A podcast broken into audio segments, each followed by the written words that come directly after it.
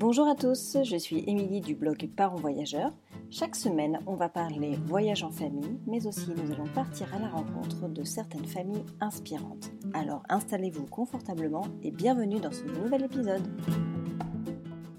Bonjour les parents voyageurs, j'espère que vous allez bien. Alors aujourd'hui, j'ai le plaisir d'accueillir Émilie.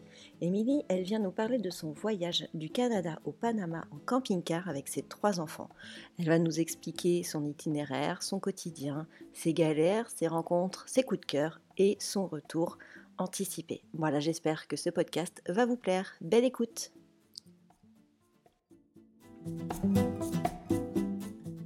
Bonjour Émilie, euh, merci d'avoir répondu présent à mon appel euh, pour participer au, podcast de Parents Voyageurs. Je suis euh, super contente de t'avoir.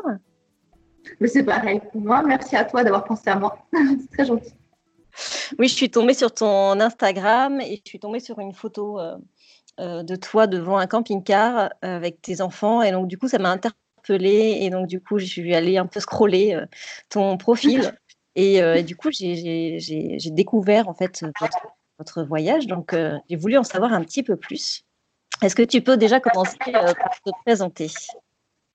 Oui, alors voilà, je m'appelle Émilie. Là, j'ai 37 ans. Le voyage, c'était en 2016. Ça fait un moment qu'on est rentré, mais on est toujours dans le voyage. On est rentré, mais on n'est pas rentré. Donc, ce voyage, Ce voyage, il a été préparé euh, des années à l'avance. Ça veut dire que donc, nous sommes partis en 2016, mais ça faisait déjà euh, des années qu'on voulait partir. Parce qu'en fait, mon mari, quand il était petit, euh, a fait le tour de l'Italie en camping-car avec son père et ses cousins. Et voilà, ça lui a donné, il voulait faire le tour du monde. Donc, on voulait faire le tour du monde au départ. Et puis, à chaque fois qu'on mettait la maison en vente, elle ne se vendait pas. Donc, on a dit, bon, ben, on stoppe l'idée. Et le jour où on était bien posé dans nos vies, c'est-à-dire qu'on avait deux boulots où ça allait bien, tout. On met la maison en vente, on dit on tente, et là, elle est partie. Donc, euh, on a dit, bon, ben, c'est le destin, il faut qu'on le fasse. Sauf qu'elle ne s'est pas vendue euh, vite. Donc, voilà, donc ça a tout changé pendant le voyage. Euh, ça a tout chamboulé. Mais bon. Donc, finalement, ce projet de voyage, il était en lien avec la vente de la maison. C'était le, le facteur pour pouvoir partir. Ouais, c'est ça. Il fallait qu'on vende la maison. Alors, à chaque fois, on avait des boulots, euh, on n'a pas trop d'études, donc on n'a pas, pas de carrière euh, du tout faite. Donc, du coup, dès qu'on en avait marre d'un boulot, on se disait, allez, c'est l'occasion, on en a marre du boulot, euh, on met la maison en vente. Et en fait, on a l'impression que, maintenant avec le recul, que hum, on mettait la maison en vente pour des mauvaises raisons. C'est-à-dire qu'on voulait faire le voyage pour fuir, en fait, un peu notre quotidien. Et quand on allait très bien, on avait deux boulots où on était très bien tous les deux, ben, c'est là que ça a fonctionné. Quoi. Du coup, on a du tout largué alors que ça allait. Mais, et on l'a dit à personne. D'habitude, on le disait à la famille. On disait, voilà, on a mis la maison en vente pour partir et tout. Bon, il faut dire que personne n'était chaud dans nos familles respectives. Là, on l'a pas dit. C'est-à-dire qu'on l'a mis en vente en cachette. On l'a pas dit aux enfants non plus. Et bon, eux, on savait qu'ils étaient partants de toute façon. Donc, euh, ils, avaient quel âge les enfants, hein tu te souviens? Plus ou moins? Alors, ils avaient 12 ans, 9 ans et 5 ans. D'accord. Oui, ils étaient grands. C'était aussi euh, un challenge de quitter l'école, etc. Euh, à cet âge-là? Ben bon, le, petit, il était petit, donc lui, bon, ben, malheureusement, on va dire, il a suivi. La grande, elle avait qu'une envie, c'était de partir. Et par contre, celle du milieu, ça a été très compliqué. Le départ a été très dur parce qu'elle était très attachée, ne serait-ce qu'à la maison déjà. Et euh, la famille, les amis, pour elle, ça a été très dur, mais maintenant, elle demande qu'à repartir. Du coup, comment ça vous est venu cette idée de, partir en camping-car? Au départ, tu parlais d'un tour du monde. Finalement, pourquoi camping-car? Alors, ben, le camping-car, tout simplement parce que c'est la façon de, comme euh, donc euh, Alain, mon mari, était parti avec ses cousins et son père. Donc, euh, du coup, c'est l'idée du camping-car qui est restée parce qu'en gros, on avait un peu notre maison avec nous. Donc, voilà, c'était, pour nous, c'était le plus pratique. Après, finalement, quand on est rentré, moi, j'aurais bien fait l'Asie sac à dos. Donc après, voilà, les choses évoluent. Mais ouais, pour le départ, le camping-car, c'était rassurant, en fait. On savait où dormir tous les soirs. Pour les devoirs, il y avait quand même une, une certaine euh, routine qui s'installait. Donc, c'était assez simple, on va dire. Finalement, vous avez choisi de partir euh, aux États-Unis. Vous avez fait euh, Canada, Panama. Mm. Tu peux nous parler de ton itinéraire? Alors, au départ, on a fait 50 000 itinéraires. Au départ, on devait faire, donc on devait arriver au Canada, donc ça, bon, ça ne changeait pas. Et ensuite, euh, on devait faire normalement le nord des États-Unis. C'est-à-dire, on devait faire euh, Yosemite, Yellowstone, Chicago, voilà, on devait faire le nord. Sauf que la maison donc, a tardé à se vendre. On devait partir au mois de mai-juin, on avait estimé. Sauf que la maison a mis un temps fou à se vendre, il y a eu plein de soucis avec les papiers. Du coup, on n'est parti qu'en août de Corse. Après le temps d'arriver en, Belgique, que le camping-car traverse jusqu'au Canada, enfin, on a vraiment commencé l'aventure euh, début septembre. Donc, euh, du coup, ben, la neige est arrivée, le froid aussi. Donc, on a changé tout l'itinéraire et du coup, on est allé en Floride, là où on ne devait pas aller. Sauf qu'il y a eu l'ouragan Matthew. Donc, on a dû retourner dans les terres. Et c'est là qu'on a, qu'on a vu Nashville. Et du coup, on ne regrette pas du tout parce qu'on a adoré cette ville. Donc, quoi, parfois, voilà les imprévus, euh, c'est bien aussi. Et voilà, du coup, on n'a pas fait le nord. Finalement, on a fait tout le sud et on n'a pas fait le nord. Une prochaine fois. Vous êtes adapté en fait à la situation et vous avez fait évoluer ah, l'itinéraire. Euh. Ah ben malheureusement, ouais, t'es obligé. Hein. Entre, il peut y avoir, ben, nous on a eu le froid avec la neige qui est arrivée super vite. Euh, après, ouais, vers le bas, on a eu des ouragans. On a même eu une tempête avec le vent. On a cru que le camping-car allait s'envoler sur la route. Euh, donc, ouais, on est obligé de, de, faire en fonction de, ben, des intempéries et du temps. Quoi. Donc, voilà, donc après, du coup, on a traversé par le bas. On est remonté jusqu'à Seattle. On est redescendu sur toute la côte, euh, ouest. on a fait tous les parcs, euh. Hein. On est redescendu. Après, on a traversé au Mexique. Là, on a traversé, il n'y a pas beaucoup de routes pour descendre. Après, on est allé jusqu'au Yucatan, on est descendu. On a fait le Belize, mais on s'y est pas attardé. Le Guatemala, on a adoré le Guatemala. On est resté pas mal de jours au Guatemala. Euh, après, on a traversé ben, El Salvador, Honduras, le Nicaragua, le Costa Rica et le Panama, on est rentré. Et en fait, toute cette descente-là, vous êtes resté sur votre itinéraire euh, de base, vous aviez prévu? On n'en avait pas fait. D'accord, c'était c'était au jour le jour, vous restiez dans les pays euh, en fonction de vos En fait on, avait fait, on avait fait un itinéraire pour les USA, parce que comme c'est assez grand et qu'il y a beaucoup de choses à voir, on voulait surtout voilà, marquer des choses à voir, à pas louper. Et après, par contre, pour le reste, euh, non, on a juste roulé. Et puis, on restait si on voulait rester. Si on trouvait un bel endroit pour rester, ben, on restait. Si c'était pas bon, on partait. Et puis, non, on n'a pas. on a rencontré pas mal de familles avec qui on est resté pendant un mois et demi, donc on s'est suivi, on a fait caravane. Ah, sympa.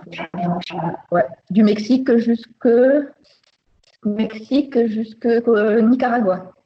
D'accord.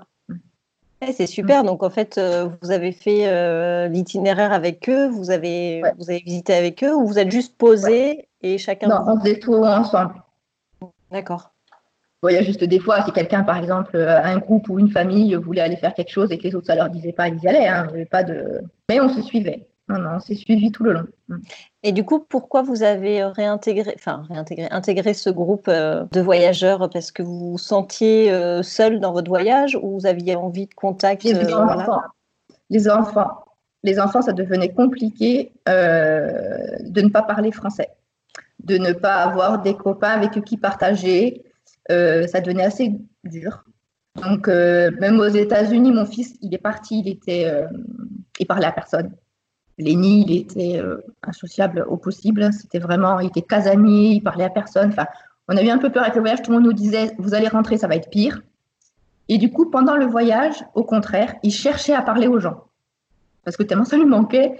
dès qu'on rencontrait des Français dans les, bus touristiques au Grand Canyon, le premier français qu'on a entendu, c'était dans, un bus. Bah, Léni, de suite, il est allé s'asseoir à côté de lui. Il a commencé à discuter parce qu'on sentait que. Et, euh, et les premiers français qu'on a rencontrés, vraiment avec qui on a bien partagé, c'était des, deux jeunes filles qui, traversaient sac à dos. Et euh, on s'est retrouvés dans un Burger King. Et voilà. Et mon fils est carrément parti à table manger avec elle. Donc là, on s'est dit, c'est gagné. Quoi. Le voyage, au moins pour lui, il aura été bénéfique. Et après, on a rencontré donc toutes ces familles en même temps parce qu'elles se suivaient déjà depuis un petit moment. Et en fait, on les a retrouvées au Mexique, euh, à Palenque. Et voilà.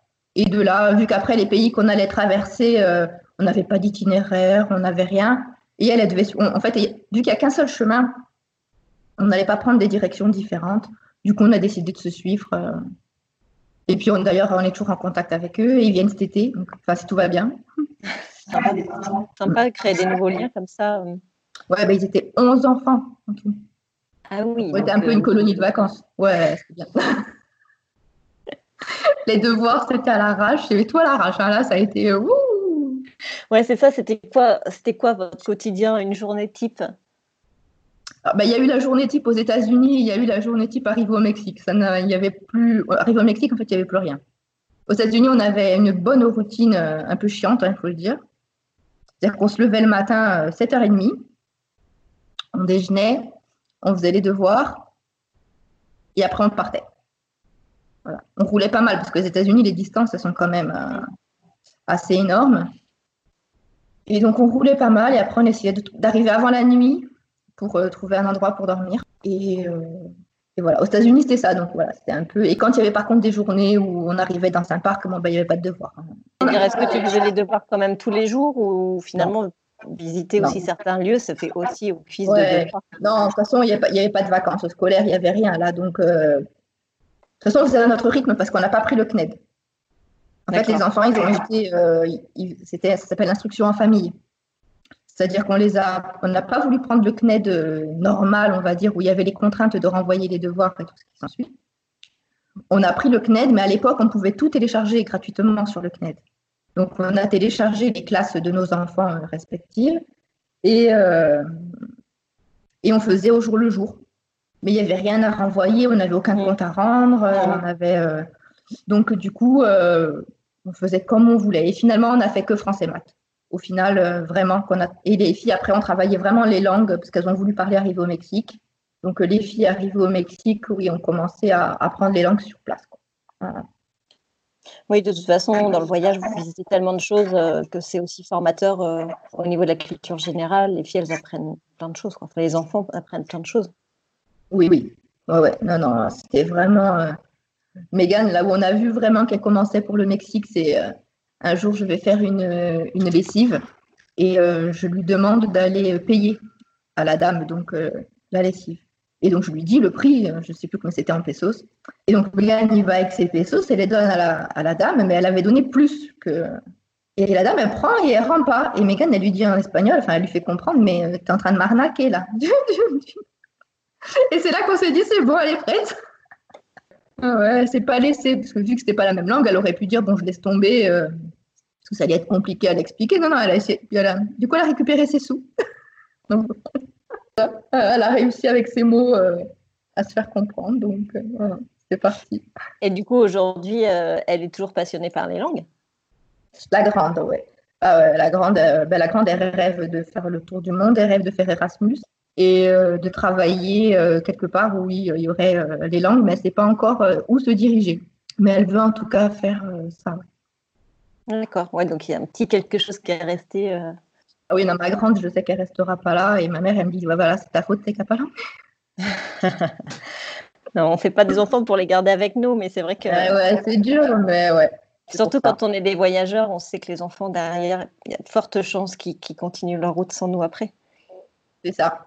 C'est un peu le... nous, on, les a déjà prévenus que s'ils partaient, on avait, il y avait de fortes chances qu'on les suive. Ils ne débarrasseront pas de nous comme ça. Vous êtes parti, vous avez tout quitté. Euh, c'était quoi l'objectif de ce voyage? Qu'est-ce que vous recherchiez dans ce, dans ce voyage long cours? Ben, Moi, je voulais, moi qui suis euh, très, euh, on va dire, j'aime, j'aimais, moi, c'est moi qui ai le plus changé avec ce voyage.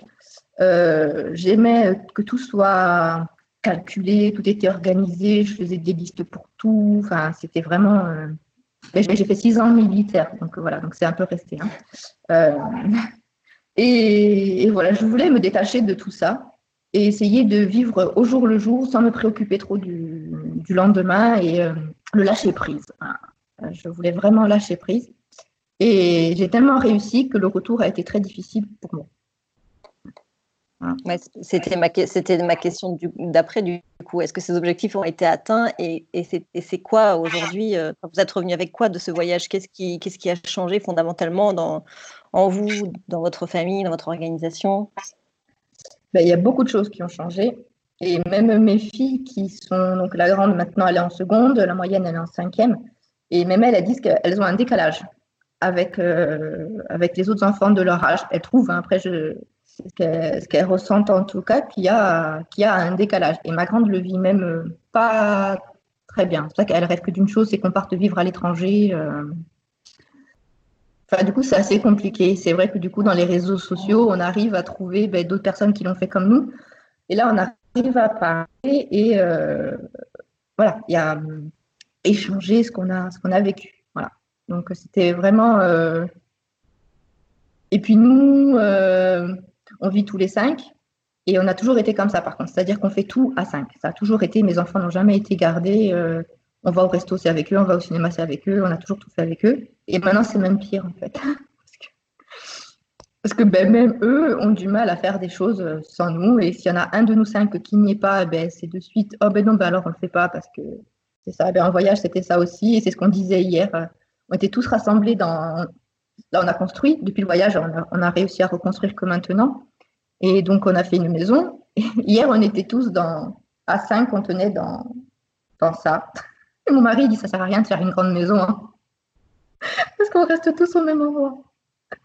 Donc voilà.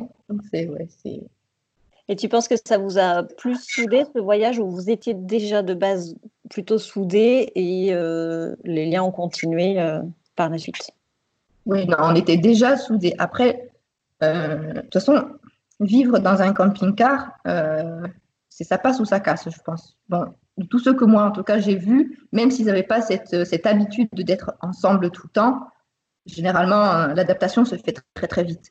Mais, mais nous, non, nous, ça ça n'a rien changé. Nous, on était déjà comme ça, mais on a l'impression qu'en plus, maintenant, on a ce petit truc en commun et comme, voilà, comme je disais tout à l'heure, il n'y a que nous. Donc, je euh, je sais pas, c'est comme si on avait une expérience euh, qui nous a unis, mais différemment, on va dire.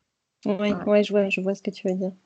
Ouais, c'est super riche et euh, c'est vrai que vivre à 5 dans un camping-car, tu as quand même une sacrée proximité pendant, pendant sept mois. Comment, comment vous avez réussi à gérer pour que chaque enfant puisse avoir son intimité, vous en tant que parent, euh, toi en tant que maman?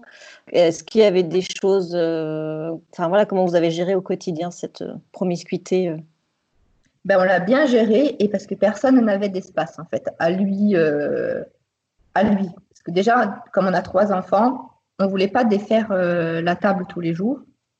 Du coup, on avait deux enfants qui dormaient Derrière, on avait fait exprès de prendre un camping-car avec des longs lits. Et du coup, il dormait tête bêche. Et un autre était seul. Et quand il y en avait un qui avait besoin vraiment d'être seul, on inversait des fois. Et voilà, mais après, c'est tout. Les devoirs, c'était tout le monde en même temps euh, euh, dans le camping-car. Donc, ce qui est génial, c'est qu'on a dû traiter euh, la, reproduction avec Megan. Et du coup, ben, même Lémi qui avait 5 ans, on a fait les frais. Hein? Voilà, donc à 5 ans. ça a été le moment le plus euh, dur au moment des devoirs, Parce que du coup, tout le monde en a le moment, le moment de solitude, j'imagine. ouais, voilà.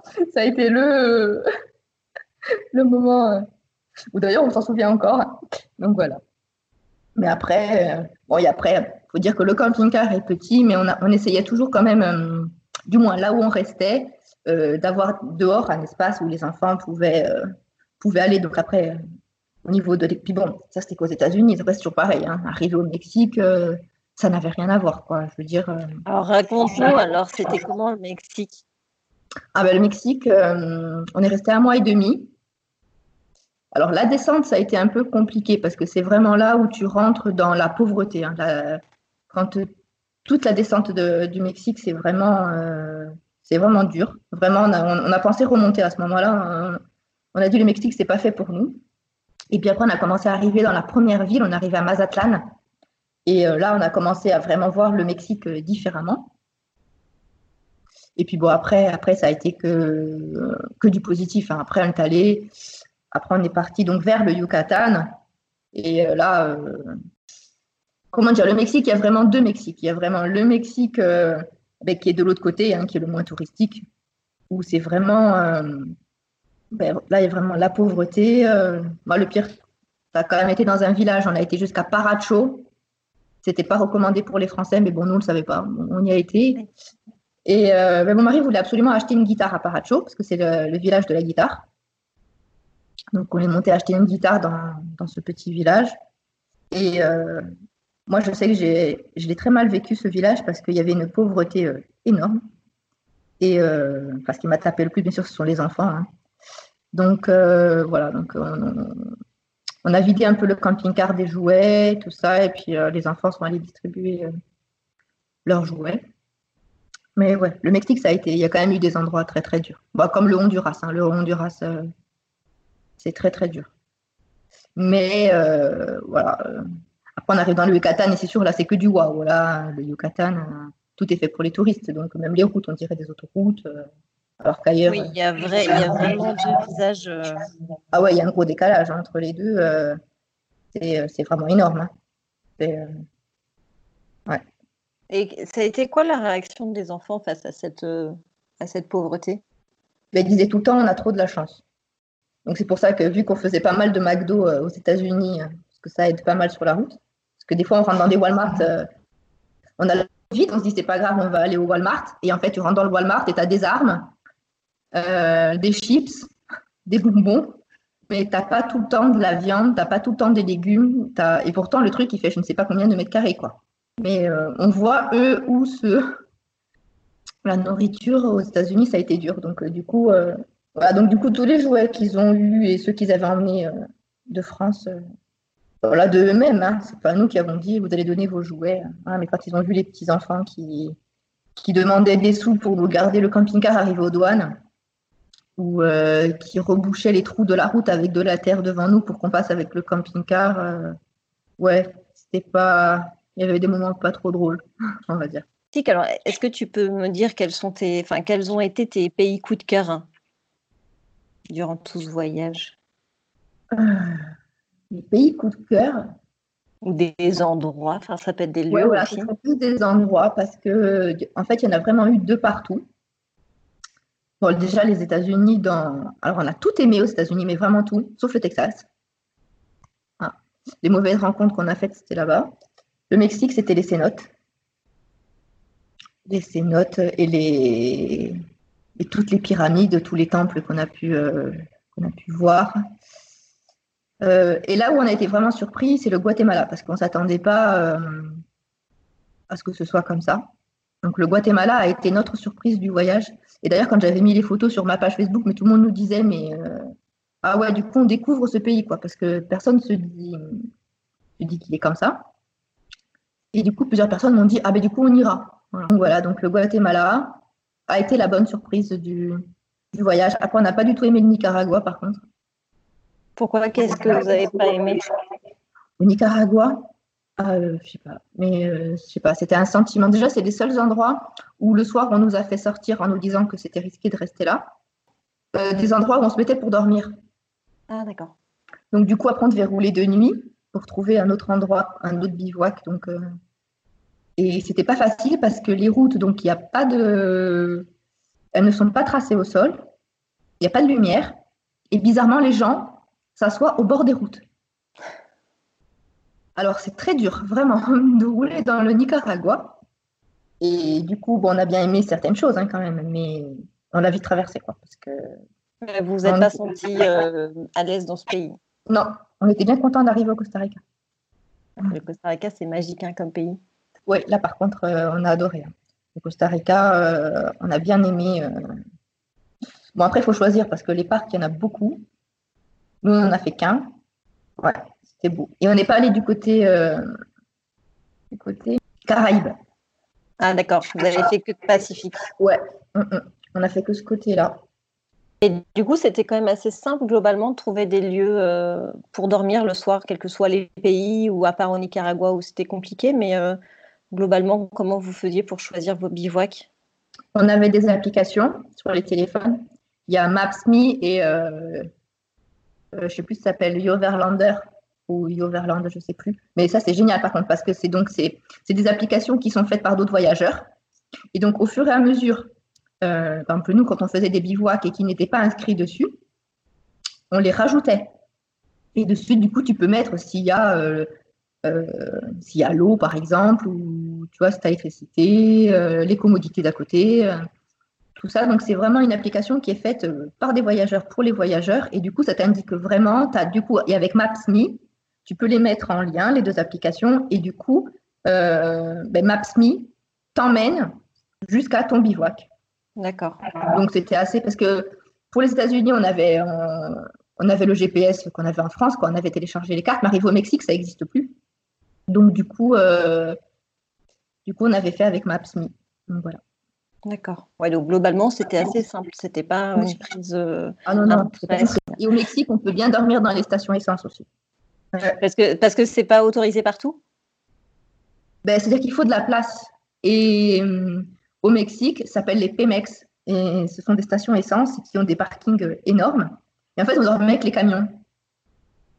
Et euh, voilà, mais c'est sécure, quoi. Je veux dire, nous, au début, euh, on a eu peur parce qu'on arrive des États-Unis, on arrive au Mexique et on nous dit, ben, vu qu'il n'y a pas des campings partout, là, ben, vous dormez sur les stations essence. C'est un peu. Voilà. et finalement, après, c'est ce qu'on faisait. Et vraiment nickel, quoi. Donc voilà. Et du coup, pour toi, l'itinéraire que vous avez fait, le fait de partir des États-Unis où c'était quand même euh, safe et descendre quand même euh, dans les pays beaucoup plus pauvres, est-ce que euh, c'était pour vous le bon sens, dans le sens où pour commencer le voyage, être dans un pays complètement sécure, adapté et progressivement descendre, voilà, on va dire plus sur un voyage, on va dire pas plus à l'arrache, mais Mhm. pas moins sécure non plus, c'est pas moins sécure, mais. Non, mais je vois ce que tu veux dire, parce qu'on s'est posé la question. Et euh, c'est vrai qu'on a commencé par le Canada, c'était juste question facilité. C'est-à-dire que pour récupérer le camping-car, pour, pour le début, si tu veux, pour commencer, comme on est arrivé à Montréal, on est arrivé dans un hôtel, ça parlait français. Voilà. Et c'est vrai que ça, ça nous mettait dans les conditions, mais petit à petit. Voilà, c'est pas de suite un choc culturel, c'est pas de suite. Euh, voilà, donc euh, c'est vrai que oui, on l'a fait dans ce sens-là pour ça. Oui, ça aide à se mettre petit à petit dans le, bas. Vous étiez, mm. vous étiez des grands voyageurs avant ou vous n'aviez pas spécialement. Non, non. c'est d'ailleurs pour ça que notre, nos deux familles n'étaient pas. Avant, les seuls voyages qu'on ait fait, c'était la Corse, l'Italie ou la Corse, Carcassonne. Euh, voilà. Mais mon mari avait déjà fait le tour d'Europe sac à dos quand il était plus jeune. Donc lui, euh, oui, il l'avait déjà fait, mais en famille, non. En famille, on n'avait jamais rien fait. Mais, euh, mais voilà, justement, là, on voulait. Euh, ça faisait tellement longtemps que ça nous trottait que il fallait qu'on le fasse un jour ou l'autre. Il fallait qu'on fasse. Ouais, c'était un objectif. Euh, ah non, mais c'était obligé, c'était obligé parce que dès que dès qu'il y avait un truc qui allait pas dans nos vies, c'était allez, on plaque tout, on se casse. À, chaque fois, c'était donc il fallait qu'on le fasse et, et heureusement qu'on l'a fait. Franchement. Vous n'avez aucun regret de ce que vous avez fait. Alors, ah. je ne sais pas si tu veux en parler ou pas, mais il me semble que vous êtes rentré plus tôt que prévu. Ouais, oui, oui, pas de souci. Et eh ben en fait, au départ, notre, notre objectif était de partir deux ans et on devait faire donc du Canada jusqu'à Ushuaia. Sauf qu'en cours de route, euh, on a mon tout petit qui, ben, qui, a, qui a développé l'asthme, je ne sais pas si on peut le dire comme ça. Et il n'avait pas avant de partir. Du coup, euh, comme mon mari est asthmatique et que bon, le petit avait des, des soucis de santé, c'est-à-dire que dès qu'il avait une maladie, euh, on mettait des plombes à le guérir ma pédiatre m'avait quand même donné euh, de la ventoline. Euh, voilà, on avait quand même. Mais on ne pensait pas que ça allait se déclarer à ce point-là pendant le voyage. Donc j'avais de quoi traiter la crise, mais j'avais pas de quoi. j'avais pas de traitement de fond. Donc du coup, n'importe où on arrivait, dès qu'il s'excitait un peu, ou dès qu'il y avait un gros décalage au niveau des, températures, ou quoi, surtout arrivé au Mexique où ça commençait un peu à devenir humide, ça devenait très compliqué. Et on a rencontré des. Ben, c'est arrivé au Guatemala, à Antigua, où on a rencontré un couple qui, eux, remontaient. Euh, ils, étaient partis d'en bas, eux. Donc, en fait, ils faisaient le chemin inverse. Et euh, enfin, ils nous ont déconseillé de, faire le sud, étant donné que là-bas, euh, les routes, il y a beaucoup de routes, mais pas forcément beaucoup d'hôpitaux, beaucoup de. Voilà, s'il lui arrivait quelque chose et qu'on était, j'en sais rien, moi, sur le Salar ou trouver un hôpital, c'est très compliqué s'il faisait une crise, vu qu'on ne savait pas comment il allait réagir par rapport euh, à l'altitude, on avait très peur. Du coup, ben, on a préféré rentrer pour le soigner. Euh, et, voilà, on a bien fait parce que son asthme s'est aggravé. Donc, euh, donc bon, ça a un peu écouté le voyage. Oui, finalement, vous êtes parti que sept mois au lieu de deux ans, quand même. C'est. Ouais. Ben, en fait, c'était soit on rentrait par le Panama, ben, soit après, de toute façon, il fallait aller en bas. Et euh, ça nous faisait payer le transit pour aller jusqu'en Colombie, où on aurait pu quand même peut-être faire un peu euh, le haut du bas, on va dire. Mais euh, le Panama, c'était facile pour rentrer, donc on a préféré, on a préféré rentrer à ce moment-là. Après, on s'était dit peut-être justement profiter de ça, vu que de toute façon, on n'avait rien, on n'avait plus de maison, on n'avait plus de boulot, ben, de, de, partir faire l'Asie sac à dos. Ben, finalement, on est rentré. Et du coup, comment, comment tu l'as vécu ce, ce retour anticipé? Euh, trop mal. Je l'ai vécu euh, très très mal. Euh, ben encore maintenant, pourtant. Bon, maintenant ça va, maintenant qu'on a réussi à se reconstruire, mais du coup, ça a mis beaucoup de temps. Ne serait-ce que pour retrouver la vie qu'on avait avant, on a mis beaucoup de temps. Été très compliqué. Et puis, bah, c'était un goût d'inachevé hein, quand même. Et alors, ben, puis disons que quand je suis rentrée, je n'étais pas dans, je me suis pas mise, ça y est, on est rentré, je suis sédentaire, je bouge plus ni rien. Non. Bon, déjà, à peine on est rentré, on est reparti en Italie. Parce qu'on ne pouvait pas rester euh, enfermé, on était des lions en cage. Hein. C'était très compliqué. Euh, et puis après, j'ai trouvé un boulot, donc voilà. C'est cool, hein, mais. Le fait de trouver un boulot, c'est ça y est, quoi. Tu signes un peu ta, ta sédentarité complète. C'est ça. Et puis, euh, puis voilà, et puis du coup, ben, je m'étais mis sur tous les sites de voyage, sur Facebook dans les groupes de voyage, sur Instagram les trucs de voyage. Et en fait, je suivais tous les gens qui voyageaient et je vivais leur voyage en fait. Et j'avais énormément de mal à revenir à, la, à ma vie, à la réalité. Je ne voulais pas en fait. Je ne voulais pas et, euh, que maintenant que j'y arrive. Et du coup, qu'est-ce, qui, qu'est-ce que tu as fait pour, que, pour essayer de faire passer ce, enfin ce mal, je sais pas comment, comment expliquer, ce mal-être euh? eh ben, On s'est mis dans le projet maison. Et en fait, moi, j'avance avec les projets. Donc, euh, si j'ai pas un projet, ben, euh, ouais, je suis pas bien. Et bon, ben, on s'est mis dans le projet maison. Et vu que c'est nous qui la faisons, la maison, ben, du coup, ça demande beaucoup de temps et d'énergie. Donc, ben, du coup, voilà. Depuis qu'on s'est mis dans la maison, donc c'était il y a un an. On s'est mis dans les papiers en février de l'année dernière. Voilà. Là, j'ai commencé à vivre pour un autre projet, on va dire. Ouais, c'est ça. C'est que tu avais retrouvé quelque chose dans lequel tu pouvais te, réinvestir euh, à 200%. Et comment les enfants ont vécu ce, retour? Parce qu'ils ont dû retourner à l'école en pleine, en pleine année scolaire Non, non, on les a fait continuer à la maison jusqu'en juin. Et ils sont retournés à l'école en septembre. D'accord. Et ça, ça s'est bien passé le, le retour ben, En fait, ils ont retrouvé leurs écoles. Parce qu'on n'a pas déménagé. On est revenu là où on était au départ. Donc, euh, du coup, bah, vu que Megan, elle, est partie en CM1, bah, elle a récupéré sa classe en CM2. C'était la même classe qui la suivait depuis la première année de la maternelle. Donc, elle a retrouvé ses copines. Euh, Lenny, pareil. Lenny, euh, il a sauté sa dernière année de maternelle. Il s'est retrouvé en CP avec ses copains. Donc, euh, voilà. Il n'y a que Evan Alès, qui, bah, au collège, ça change. Mais elle, par contre, elle a dû faire des évaluations quand on est rentré. Parce que comme on est parti donc au CNED, sans le CNED, elle n'a pas eu de, suivi, donc pas de, pas de bulletin, pas de rien. Donc par contre, en juin, ils lui ont fait faire deux évaluations, français et maths, pour voir si elle pouvait intégrer euh, la classe supérieure. Et du coup, elle a intégré la classe supérieure et ça se passe très très bien. Donc euh, voilà. Tu pourrais euh, conseiller aux parents qui, comme vous, qui avaient cette envie de voyage, envie de partir en camping-car, quel conseil tu pourrais leur donner? De le faire. de toute façon, je pense qu'une fois que l'idée euh, se met dans le crâne, euh, elle revient toujours. Je veux dire, euh, après, nous, je sais que pendant plusieurs années, toutes les années avant où on voulait le faire, on faisait des tableaux, les pour et les contre. Et c'est sûr qu'il y a toujours des contre. Il va toujours y avoir, ouais, mais ça, c'est pas la bonne année parce qu'à l'école, il y a ça, ça, c'est pas la bonne année parce qu'il y a ça. Il y aura toujours quelque chose qui fera que ce sera pas la bonne année. Donc, euh, la fois où on est parti là, bizarrement, c'est la fois où on n'a rien préparé. Euh, la maison, c'était pas prévu qu'elle parte. On n'a pas fait de tableau pour et contre. Euh, ouais, c'est comme si cette fois-là, c'était, voilà, vous avez rien préparé, ben c'est la bonne. Alors, je sais que quand on commence un projet comme ça, vu que c'est très très long pour arriver jusqu'au départ, on est obligé de faire 50 000 itinéraires, de faire 50 000 listes pour se dire c'est concret, c'est vrai, ça va arriver. Mais il ne faut pas avoir peur des contres parce que finalement, une fois que vous partez en voyage, les contres, ils n'existent plus. Donc, euh, même les enfants, nous, on a eu Megan, ça vraiment, mais vraiment, hein, c'était, ça a été très dur de, on peut dire le mot arracher parce que la maison, ne serait-ce que la maison, et pourtant c'était qu'une maison, je veux dire, ben, elle avait énormément de mal à la quitter. sa famille et ses amis, ça a été très très dur.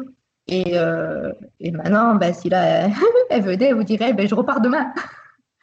Donc voilà, faut pas. Si vous vous sentez que c'est bon pour vos enfants, il ne faut pas hésiter et, et voilà, ils s'adaptent même plus vite que nous et beaucoup mieux. Euh... Tracasse beaucoup pour eux, leur bien-être, etc. Mais finalement, ils ont une capacité d'adaptation qui est juste ah, mais oui. supérieure à la nôtre, en tout cas. Ah oui, oui. Ah c'est que bénéfique, de toute façon. Mais est-ce que vous avez d'autres projets voyage pour les années à venir? Oui. Déjà, on voudrait retaper un van. Donc, euh, peut-être un van. Après, euh, on ne sait pas. Après, on se dit quand les enfants euh, bah, auront quitté la maison, on se voit bien euh, se prendre un 4x4 avec une tente et, faire l'Amérique du Sud, ce qu'on n'a pas fait. Et puis, puis le, reste du monde. Hein. Après, il y a l'Afrique. Mais oui, enfin, déjà cette année, là, cet été, on devait, au départ, on devait partir à Tokyo. Puis bon, après est arrivé le coronavirus, donc, euh, donc on s'est dit, bon, on ira plus près, on ira à l'Italie, et puis en fait, ça a attaqué tout le, ça a la planète. Donc, euh, Oui, tout est en stand-by pour l'instant sur les, sur les coûts. Et finalement, vous en avez fait quoi votre camping-car? On l'a revendu.